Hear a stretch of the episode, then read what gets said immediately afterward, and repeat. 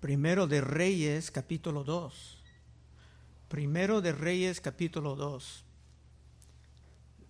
En el último capítulo, David finalmente consiguió el éxito instalando a su hijo Salomón como rey de Israel. Estaba bajo amenaza de su medio hermano y otros. Pero Salomón era muy joven, no tenía gran experiencia en el arte del gobierno, sobre justos y malvados a la vez. No ha tenido experiencia distinguiendo entre sus súbitos, quienes eran realmente fieles y quienes no. Por esto David va a terminar su vida dando unos consejos sabios y sumamente necesarios si el reino de Salomón iba a sobrevivir. Versículo 1. Llegaron los días en que David había de morir y ordenó a Salomón, su hijo, diciendo, yo sigo el camino de todos en la tierra, esfuérzate y sé hombre. Salomón era joven, pero tenía que ser hombre en el sentido de estar fuerte en sus determinaciones y en su manera de tratar con los malvados. Los ojos de todos estarían en Salomón para ver si era una persona que se pudiera fácilmente engañar o intimidar o hasta levantar un complot en su contra, como ya trataron de hacer antes. David sabía que todo esto era muy posible, aún en el pueblo de Dios, porque no todos en el pueblo de Dios están siempre en el camino angosto, como Cristo lo presentaba. En Mateo 7:13 Entrad por la puerta estrecha, porque ancha es la puerta y espacioso el camino que lleva a la perdición, y muchos son los que entran por ella. Porque estrecha es la puerta y angosto el camino que lleva a la vida, y pocos son los que la hallan. Estas dos puertas, estos dos caminos hablan de la iglesia o del reino de Dios. Y no todos realmente están sinceros en su profesión de la fe. Por esto Salomón tenía que estar muy cuidadoso si iba a sobrevivir, especialmente en el principio, porque todos estarían observando sus acciones. Ahora los detalles de lo que David quería comunicar.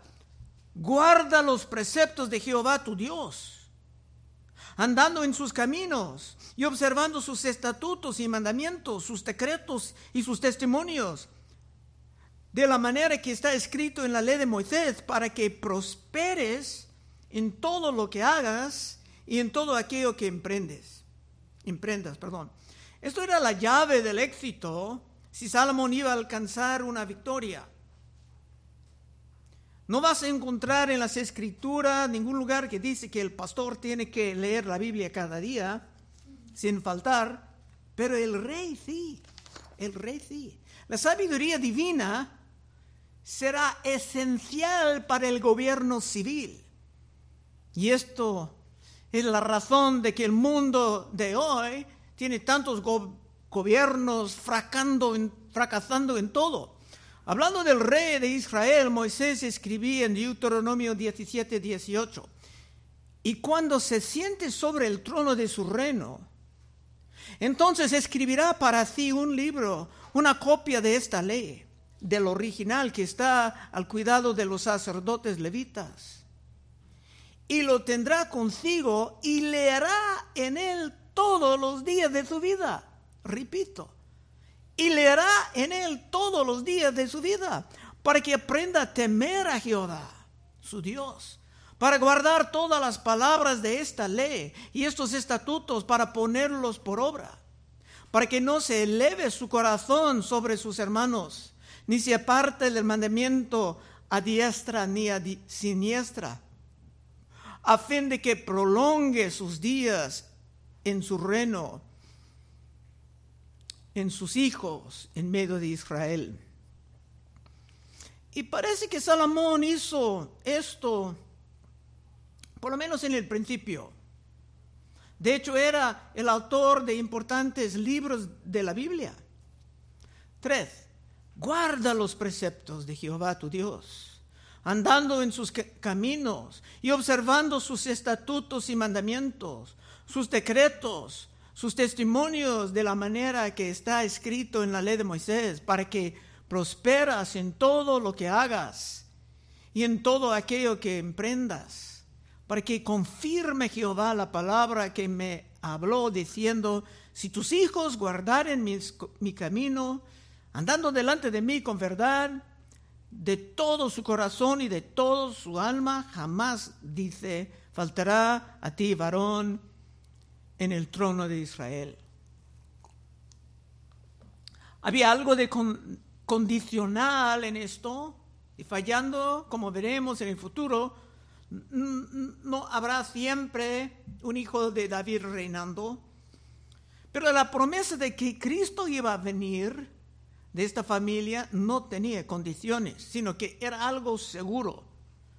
Como veremos en los domingos estudiando el libro de Lucas. Pero los padres de familia también pueden conseguir el éxito si deciden seguir ese plan para el éxito, de realmente asimilar la palabra de Dios en su vida. Sobre todo el tema de este capítulo es la manera en que el reino estaría establecido firmemente y con el sello de Dios. Y ojalá hay esposos, padres aquí en esta noche que también quieren ver sus familias, sus hijos, sus nietos establecidos firmemente con el sello de Dios. Bueno, regresando al capítulo. Por muchas razones David no pudo castigar ciertas personas que merecían el castigo. Especialmente Joab, el gran general que actualmente ayudaba en la muerte de Urias. Joab derramaba sangre inocente y parecía como que salía con la suya, con impunidad. Pero esto no se queda así. Cinco. Ya sabes tú lo que me ha hecho Joab, hijo de Sarbia, lo que hizo a dos generales del ejército de Israel, a Abner, hijo de Ner, y a Masa, hijo de Jeter, a los cuales él mató, derramando en tiempo de paz la sangre de guerra y poniendo sangre de guerra en el talabarte que tenía sobre sus lomos y en los zapatos que tenía en sus pies. Vimos que Joab mataba como que no era nada. Y por eso el juicio de la sangre inocente estaba aún sobre el reino, hasta sobre la familia de David. Porque es la responsabilidad del magistrado castigar a los asesinos para proteger la tierra de gran contaminación que podemos ver pasando a muchos lados de este país. Pero dice en número 35-31, y no tomaréis precio por la vida del homicida, porque está condenado a muerte, indefectiblemente morirá. Ni tampoco tomaréis precio del que huyó a su ciudad de refugio para que vuelva a vivir en su tierra hasta que muera el sumo sacerdote. Y no contaminaréis la tierra donde estuviereis, porque esta sangre amancillará la tierra. Y la tierra no será expiada de la sangre que fue derramada en ella, sino por la sangre del que la derramó. Como magistrados, como personas del gobierno, tanto David como Salomón entendieron ese principio de las escrituras, pero durante su vida David no pudo hacer nada para llevarlo a cabo porque David mismo era un cómplice, un gran asesino, el de Urias. Pero ahora el momento de la venganza divina estaba llegando.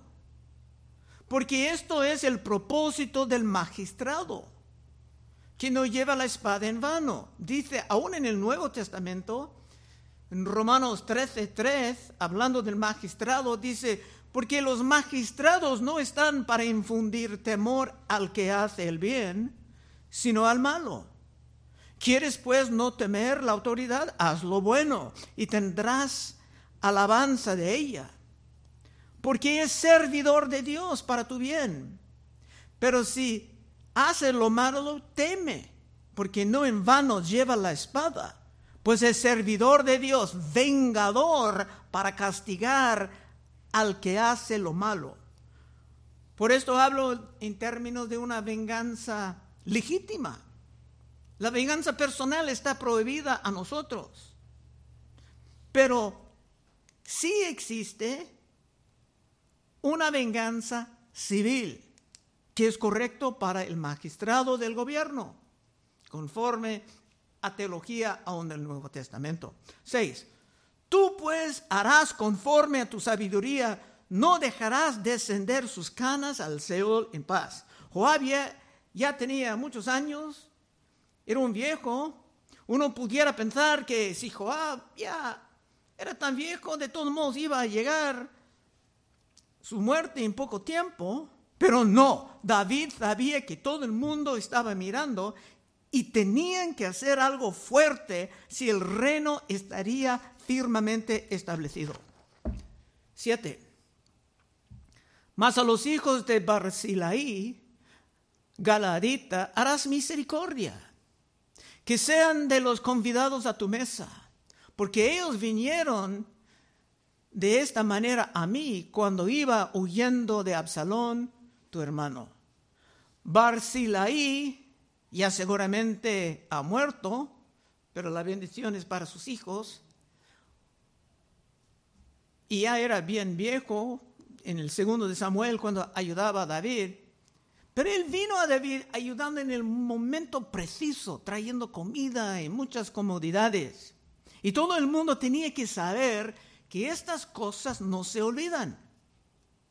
Como Cristo va a dar premios a todos los que han ayudado a los suyos, aún en las cosas más pequeñas. Y esto será mencionado aún en el día del juicio, conforme a la parábola de Cristo en Mateo 25, 37. Entonces los justos le responderán diciendo, Señor, ¿cuándo te vimos hambriento y te sustentamos? ¿O sediento y te dimos de beber? ¿Y cuando te vimos forastero y te recogimos? ¿O desnudo y te cubrimos? ¿O cuando te vimos enfermo en la cárcel y vinimos a ti? Y respondiendo él, el rey les dirá, de cierto digo que en cuanto lo hiciste a uno de estos mis hermanos más pequeños, a mí lo hiciste. David no estaba olvidando sus ayudos, sus ayudas que recibió, y Cristo tampoco. Nada de lo que tú has hecho por los suyos, por el reino, será olvidado. Versículo 8.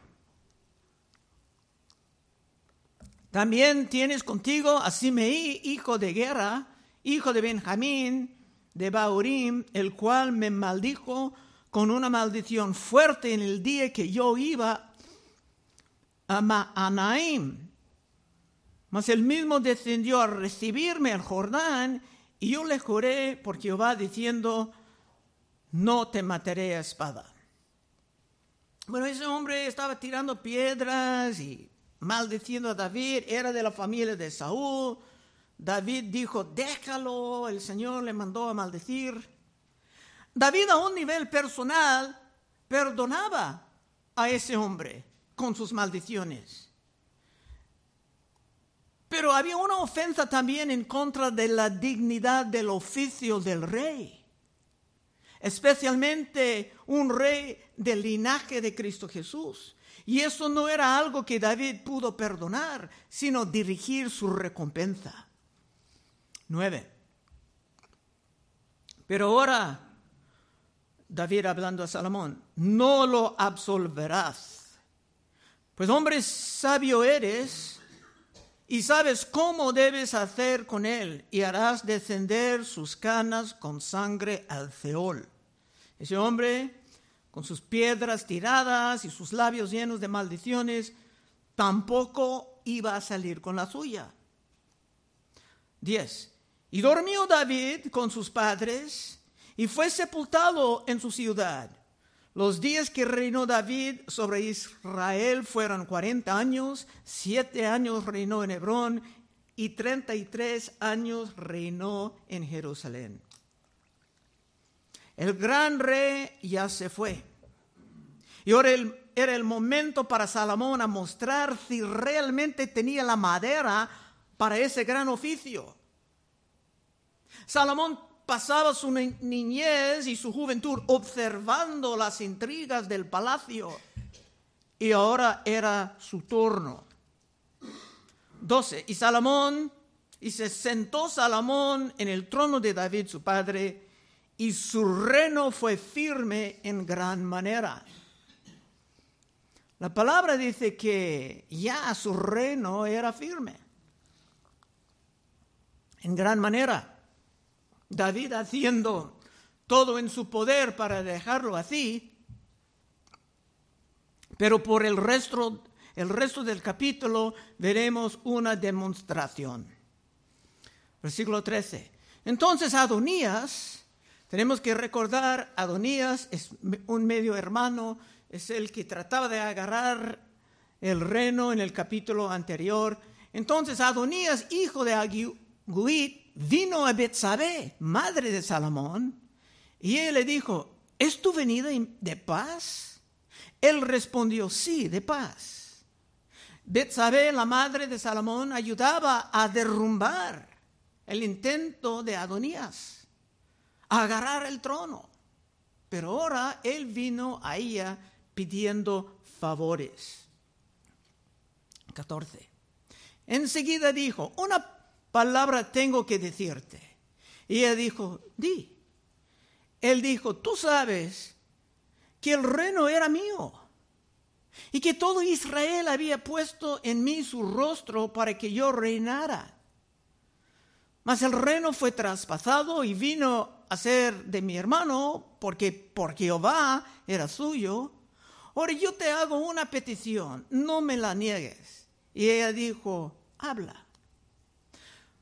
Como cualquier diablo, ese hombre hablaba la verdad y la mentira al mismo tiempo.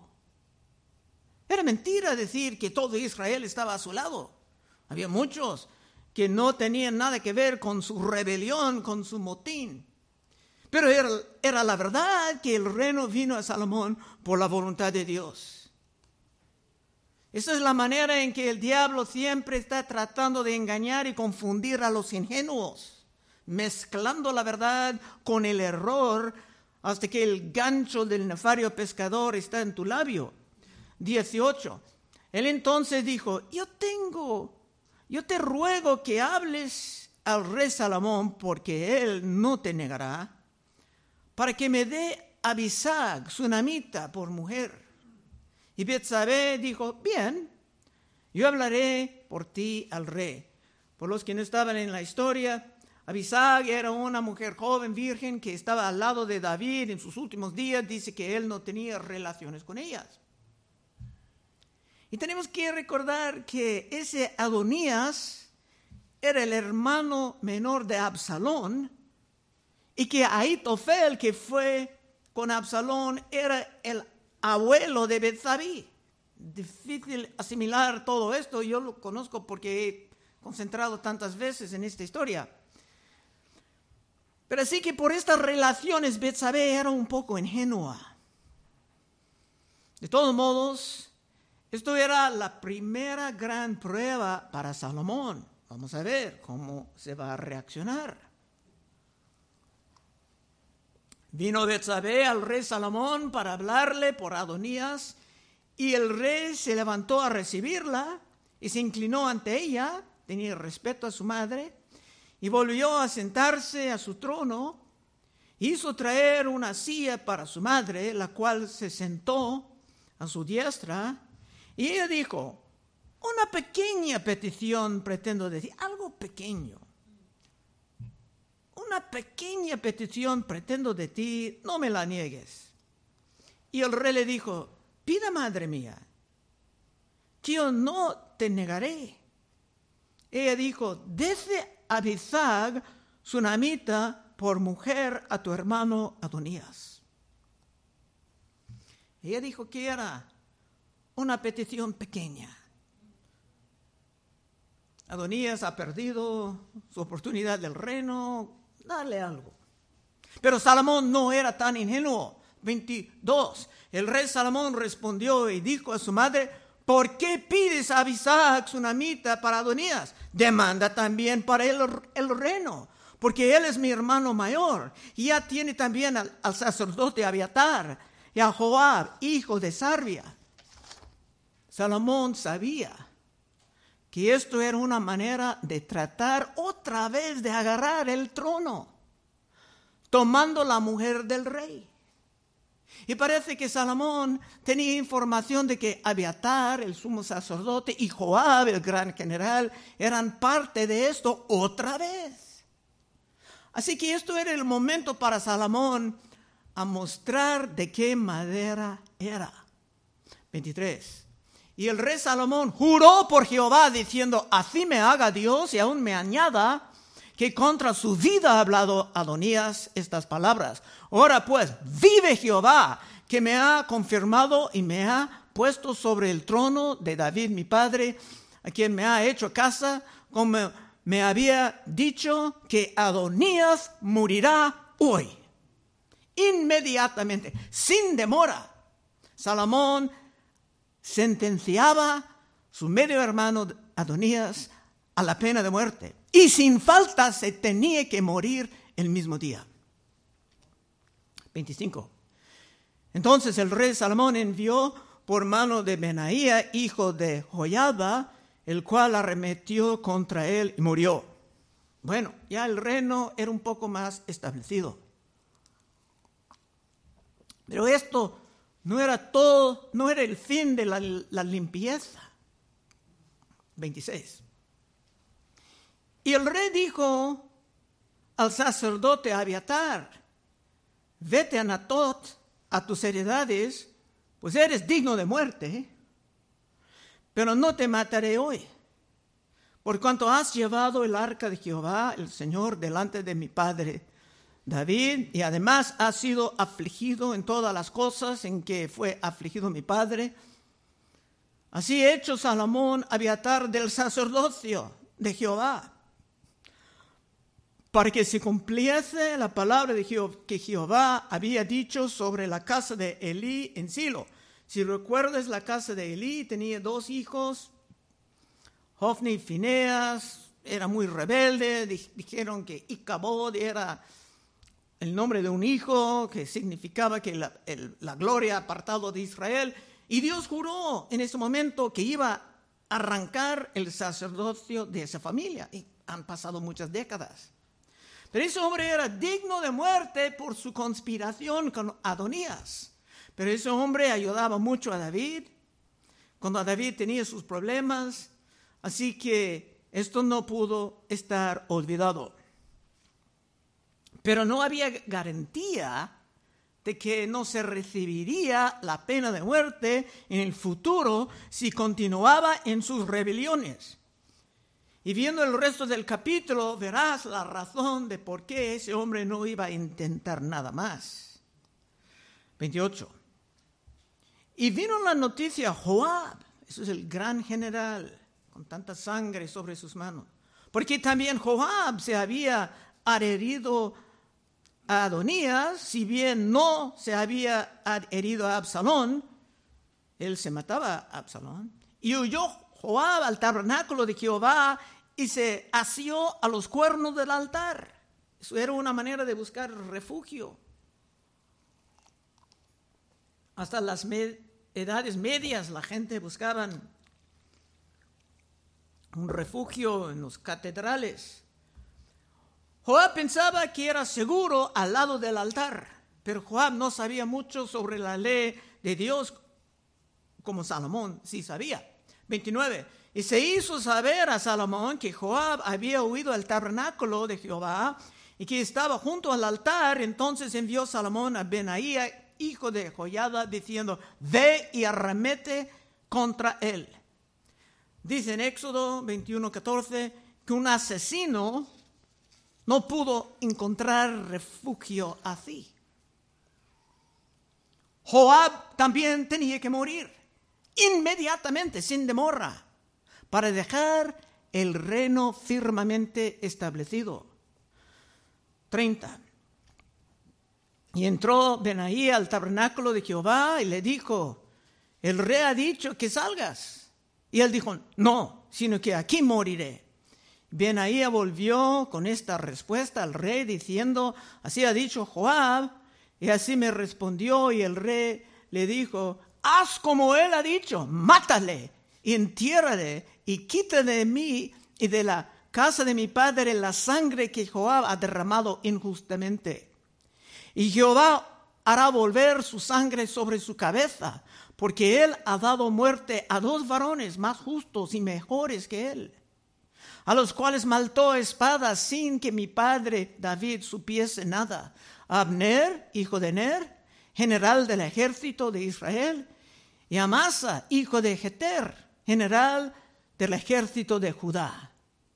La sangre pues de ellos recaerá, recaerá sobre la cabeza de Joab y sobre la cabeza de su descendencia para siempre, mas sobre David y sobre su descendencia y sobre su casa y sobre su trono habrá perpetuamente paz de parte de Jehová. Estaba buscando un juicio, una justicia y era religiosa. Benaía seguramente tenía cierto respeto y hasta temor de Joab, como el gran general de tantos años. Y no estaba dispuesto al principio a matarlo al lado del altar. Y es probable que hasta Salomón, creciendo, tenía gran respeto por Joab como general del ejército. Pero ni modo ahora, lo importante era el reino firmemente establecido. Porque esto era el reino de Dios que iba a producir el reino de Cristo. 34. Entonces Benaí, hijo de Joyada, subió y arremetió contra él y lo mató. Y fue sepultado en su casa en el desierto. Y el rey puso en su lugar Benaía, hijo de Joyada, sobre el ejército, y a Sadoc puso el rey por sacerdote en lugar de Abiatar. Ya tenían un nuevo liderazgo firmemente establecido.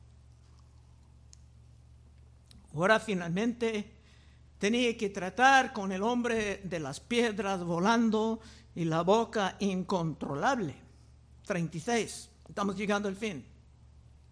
Después envió el rey e hizo venir a Simeí y le dijo, edifícate una casa en Jerusalén y mora ahí. Su, padre David dijo, tú eres un hombre inteligente, tú vas a salir con algo. Y no salgas de ahí a una parte ni otra, porque sabe de cierto que el día que salieres y pasares el torrente de Cedrón, sin duda morirás, y tu sangre será sobre tu cabeza. Esto va a tomar tiempo porque personalmente David ha perdonado a ese hombre de sus maldiciones. Pero no se pudiera perdonar así su ataque a la dignidad del reino de Dios. Por eso David no hizo nada en su vida. Pero ahora se tenía que hacer algo. 38. Y Semeí dijo al rey, la palabra es buena, como el rey mi señor ha dicho, así lo hará tu siervo. Y habitó Semeí en Jerusalén muchos días. Parece que se salió con la suya. Ese hombre estaba de acuerdo y seguramente todo el pueblo estaba observando esto para ver lo que iba a pasar. El pueblo ya tenía un temor saludable por Salomón y su manera de reinar con firmeza. 39. Pero pasado tres años, aconteció que dos siervos de Simeí huyeron a Aquis, hijo de Maaca, de y dieron aviso a Simeí diciendo, he aquí que tus siervos están en Gat. Entonces Simeí se levantó y ensilló su asno y fue a Aquis en Gat para buscar a sus siervos.